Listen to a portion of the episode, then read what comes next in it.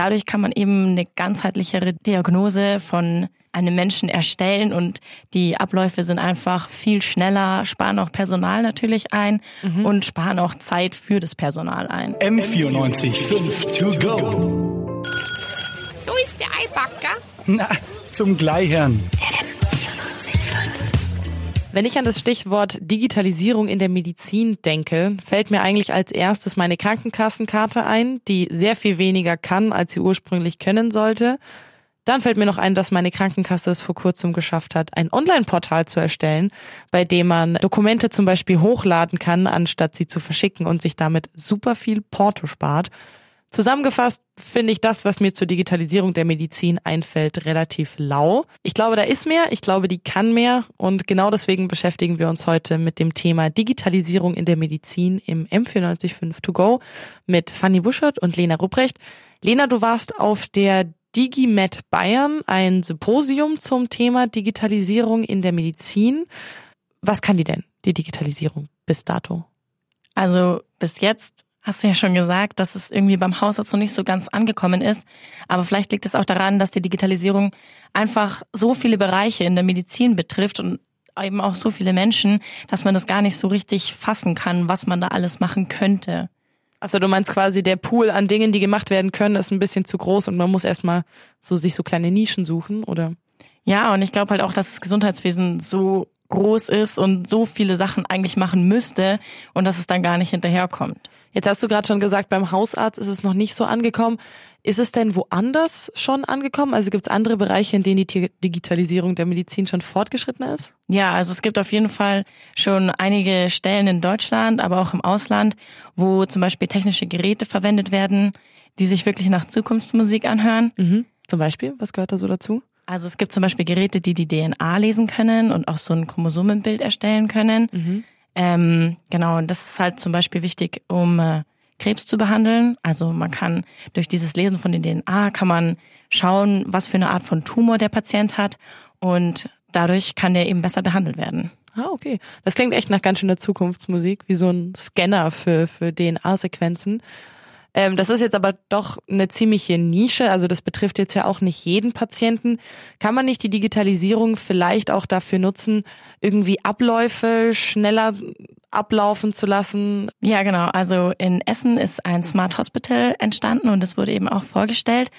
Ähm, in diesem Smart Hospital sind alle Stationen miteinander vernetzt und dadurch kann man eben eine ganzheitlichere Diagnose von einem Menschen erstellen und die Abläufe sind einfach viel schneller, sparen auch Personal natürlich ein mhm. und sparen auch Zeit für das Personal ein. Es klingt auch so, als wäre so eine digitale Verwaltung auch ein bisschen übersichtlicher, anstatt dass man so 50.000 Zettel hat und jeder hat einen. So einen Zettel hat man dann so eine digitale Akte, wo dann alles drin ist. Ja, total. Und ähm, das ist nicht nur für den Patienten gut, sondern auch die ganzen Ärzte, die da arbeiten und so. Manche haben von denen 30 verschiedene Telefonnummern, wo man anrufen kann.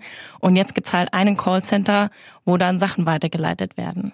Also es klingt alles auf jeden Fall schon ein bisschen strukturierter mit der Digitalisierung.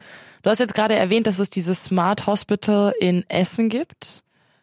Wenn es offensichtlich so gut funktioniert und so effektiv ist, Warum gibt es das bis jetzt nur an so wenigen Standpunkten wie halt zum Beispiel nur in Essen? Ja, also erstmal ist es natürlich teuer, was Neues zu entwickeln. Aber ich glaube, was noch viel wichtiger ist und was auch in dem Vortrag eben rumkam, war, dass alle in diesem alteingefahrenen System sind. Ich meine, Krankenhäuser gibt es seit Jahrhunderten oder Jahrzehnten und laufen halt bis dato immer gleich ab. Und ähm, da sind halt natürlich auch alte Chefärzte und so dabei. Die müssten halt alle an einem Strang ziehen und das müsste alles in diese eine Richtung gehen. Und das ist, glaube ich, gerade noch das Problem zu bewerkstelligen. Das kann ich mir tatsächlich auch gut vorstellen, dass gerade diese alteingesessenen Routinen dann ein bisschen schwer sind abzulegen. Zum Beispiel meine Patentante, die ist ähm, Therapeutin in Hamburg und in ihrer Praxis wurde jetzt auch gerade auf digital umgestellt. Also die hatten davor auch alle so klassische Krankenakten, halt mit Papier, wo sie alles reingeschrieben haben. Und das wird jetzt alles in digitale Krankenakten auch umgewandelt. Und sie meinte zum Beispiel, dass es für die ganzen muss man auch ehrlicherweise sagen, älteren Ärzte äh, sehr schwer ist, sich da umzugewöhnen und zum Beispiel dann bei der Diagnose ähm, neben dem Patienten zu sitzen und in den Computer die ganze Zeit reinzuhacken. So, das fühlt sich auch für die halt komisch und neu an und kann mir schon vorstellen, dass das halt ein bisschen dauert, bis man sich davon losgelöst hat. Ja, auf jeden Fall. Also ich glaube, das dauert noch eine Zeit lang. Ähm, auch was bei dem Vortrag bisschen rauskam, war, dass es schon sehr datenbasiert alles sein will. Ähm, der Vortrag wurde von Professor Dr. Jochen Werner gehalten. Der ist nämlich der Direktor und der Vorstandsvorsitzende von dem Klinikum Essen. Und der hat dann äh, sowas gesagt. Und diese Medizin, die ja keine klassische Naturwissenschaft ist, die wird zu einer angewandten Datenwissenschaft. Und dieses müssen wir nutzen, weil wir ganz viele Dinge tun, wo wir immer noch nicht so richtig die Evidenz auch für haben. Krankenhaus wird zu einer digital basierten Steuerungsplattform. Okay, also digitale Steuerungsplattform klingt jetzt nicht mehr so ganz nach einem Krankenhaus, in dem Menschen tatsächlich behandelt werden. Besteht da nicht irgendwie die Gefahr, dass bei zu viel Digitalisierung so das Menschliche, das Humanitäre so ein bisschen flöten geht? Ja, das ähm, hatte ich auch erst das Gefühl.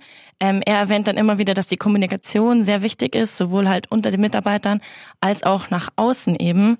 Genau, und er sagt auch, dass die Smart Hospitals auf den Patienten abgestimmt sind, also dass da der Patient behandelt werden soll als ein Mensch und formuliert das ungefähr so. Smart Hospital bedeutet für mich wirklich ein auf den Menschen fokussiertes Krankenhaus, ein humanes Krankenhaus. Humanes Krankenhaus verkörpert humane Medizin. Und humane Medizin bedeutet auch sichere Medizin. Okay, offensichtlich ist ihm das Humanitäre immer noch sehr wichtig in der Medizin. Zusammenfassend kann man ja eigentlich sagen, dass die Digitalisierung der Medizin nicht, sich noch so ein bisschen in den Kinderschuhen befindet. Wenn wir das Ganze jetzt mal weiterspinnen, könnte es dann irgendwann so weit kommen, dass tatsächlich Maschinen irgendwann die Diagnose erstellen, übernehmen oder irgendwann Ärzte ablösen? Also ich glaube, so weit kann es nicht kommen. Und das wurde auch immer wieder von allen verschiedenen Sprechern in dem Symposium erwähnt, dass man da auf jeden Fall immer einen Menschen brauchen wird, weil das halt auch nicht nur medizinische Fragen sind, sondern es sind auch ethische Fragen, die da geklärt werden müssen. Und natürlich braucht der Mensch auch einfach Zuwendung, wenn es ihm schlecht geht. Das heißt, wir bewegen uns im besten Fall auf eine Symbiose zu aus menschlichen Ärzten, die dieses Humanitäre halt noch mit reinbringen und gleichzeitig halt einfach Digitalisierung und vielleicht auch Maschinen, die den Ablauf einfach schneller und reibungsloser machen. Genau, also es gibt auch schon Maschinen, die diese Entscheidungen von den Ärzten unterstützen, mhm. aber ganz ersetzen kann man sie nicht. Ich glaube schon, dass die Digitalisierung oder äh, so Maschinen dann wahnsinnig Unterstützung sein können. Ich habe vor kurzem äh, eine Studie gelesen, in der ähm, so ein neuer, ich glaube ein Algorithmus war das, hat anhand von Porträtbildern ähm, genetische Mutationen erkannt und äh, lag tatsächlich bei einer sehr, sehr hohen Prozentrate richtig mit seinen Vermutungen, welche ähm, Erkrankung dieser Mensch hat. Und mit sowas kann natürlich die Diagnose viel, viel schneller vonstatten gehen, mhm. wenn gewährleistet ist, dass die Maschinen recht haben. So ja. geht's natürlich nicht. Bei uns wurde da so ein Beispiel gezeigt, wie künstliche Intelligenz einen Chromosomensatz ordnet und es ging halt innerhalb von Sekunden, ne, dass da die Chromosomen und auch dieses, äh, da war ein fehlendes Chromosom drinnen, dass das richtig zugeordnet wurde. Ja, das schafft ein Mensch halt natürlich nicht ansatzweise in der Geschwindigkeit. Ja. Jetzt, man kann ja das Thema Digitalisierung, Internet, Maschinen etc. etc. nicht erwähnen, ohne irgendwie auf Daten zu kommen. Du hast es vorhin schon erwähnt, es sollen Daten gesammelt werden und halt es ist datenbasiert das Ganze. Wie sieht's da mit Datenschutz aus? Muss ich mir da als Patient Sorgen machen, dass alles von mir an einem Fleck gesammelt ist und da irgendwer Zugriff drauf hat, der da keinen Zugriff drauf haben soll? Also momentan ist eben alles an einem Fleck gesammelt, wo du die Diagnose bekommen hast. Also wenn du im Krankenhaus warst, sind halt da deine ganzen Werte und so festgehalten und die kommen da auch nicht raus. Und ich glaube, das ist auch eine kleine Hürde, die die Digitalisierung auf jeden Fall noch nehmen muss oder eigentlich eine Riesenhürde. Ja. ähm, dass man diese Daten zusammenbringen kann und daraus dann auch mehr Forschung betreiben kann, weil eigentlich geben wir alle, wenn wir zum Arzt gehen, Daten ab, aber die kann man in der Forschung eben nicht hernehmen, um bessere Diagnosen und bessere Mittel zu entwickeln. Aber ähm, da ist natürlich das Problem, dass wenn das diesen Ort verlässt, dass es nicht mehr sicher ist und dass dann möglicherweise fremde Leute darauf Zugriff haben, ähm, die da keinen Zugriff drauf haben sollte. Und gerade wenn wir jetzt mal an die DNA und Chromosomen denken, also ich würde nicht wollen, dass jemand meine molekularen Daten hat. Ich würde ehrlich gesagt auch nicht wollen, dass irgendeine Person weiß, zu welchen Ärzten ich schon in meinem Leben weswegen gegangen bin. Man kann da ja, glaube ich, auch ziemlich schnell irgendwie zum Marketingopfer werden.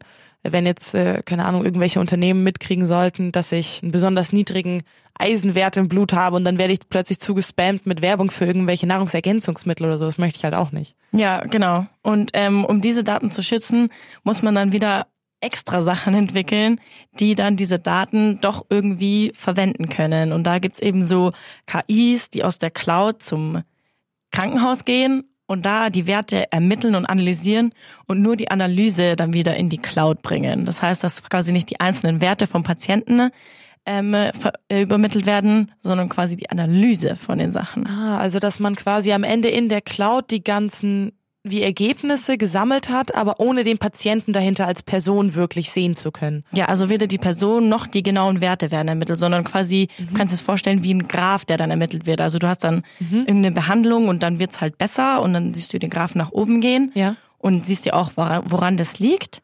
Und diesen Graph, der wird dann quasi geteilt. Also ich muss sagen, nachdem du jetzt äh, mir da ein bisschen mehr erklärt hast, was denn der Digitalisierung der Medizin so abgeht, bin ich doch ein bisschen zuversichtlicher, dass sich das wirklich ins Positive noch entwickeln wird und vor allen Dingen sinnvoll wird. Kann man denn ungefähr vielleicht abschätzen, wie lange das noch dauern wird oder ist das ein völlig offenes Feld? Uh, also ich bin da ziemlich überfragt, muss ich sagen. Und diese künstlichen Intelligenzen sind auch noch nicht wirklich so weit entwickelt, dass sie auch angewendet werden. Und wie du gesagt hast, ältere Leute haben Angst davor, andere Leute scheuen sich vor irgendwelchen Fortschritten oder eben haben Angst, ihre Daten nicht geschützt zu wissen. Ja, ich glaube, das ist eher eine gesellschaftliche und politische Frage. Okay, also wir müssen uns wahrscheinlich noch gedulden, aber ich würde mal sagen, ähm, das auf das das, auf was da gewartet wird, lohnt sich auf jeden Fall, wenn es letzten Endes gut umgesetzt wird. M94 5 to go.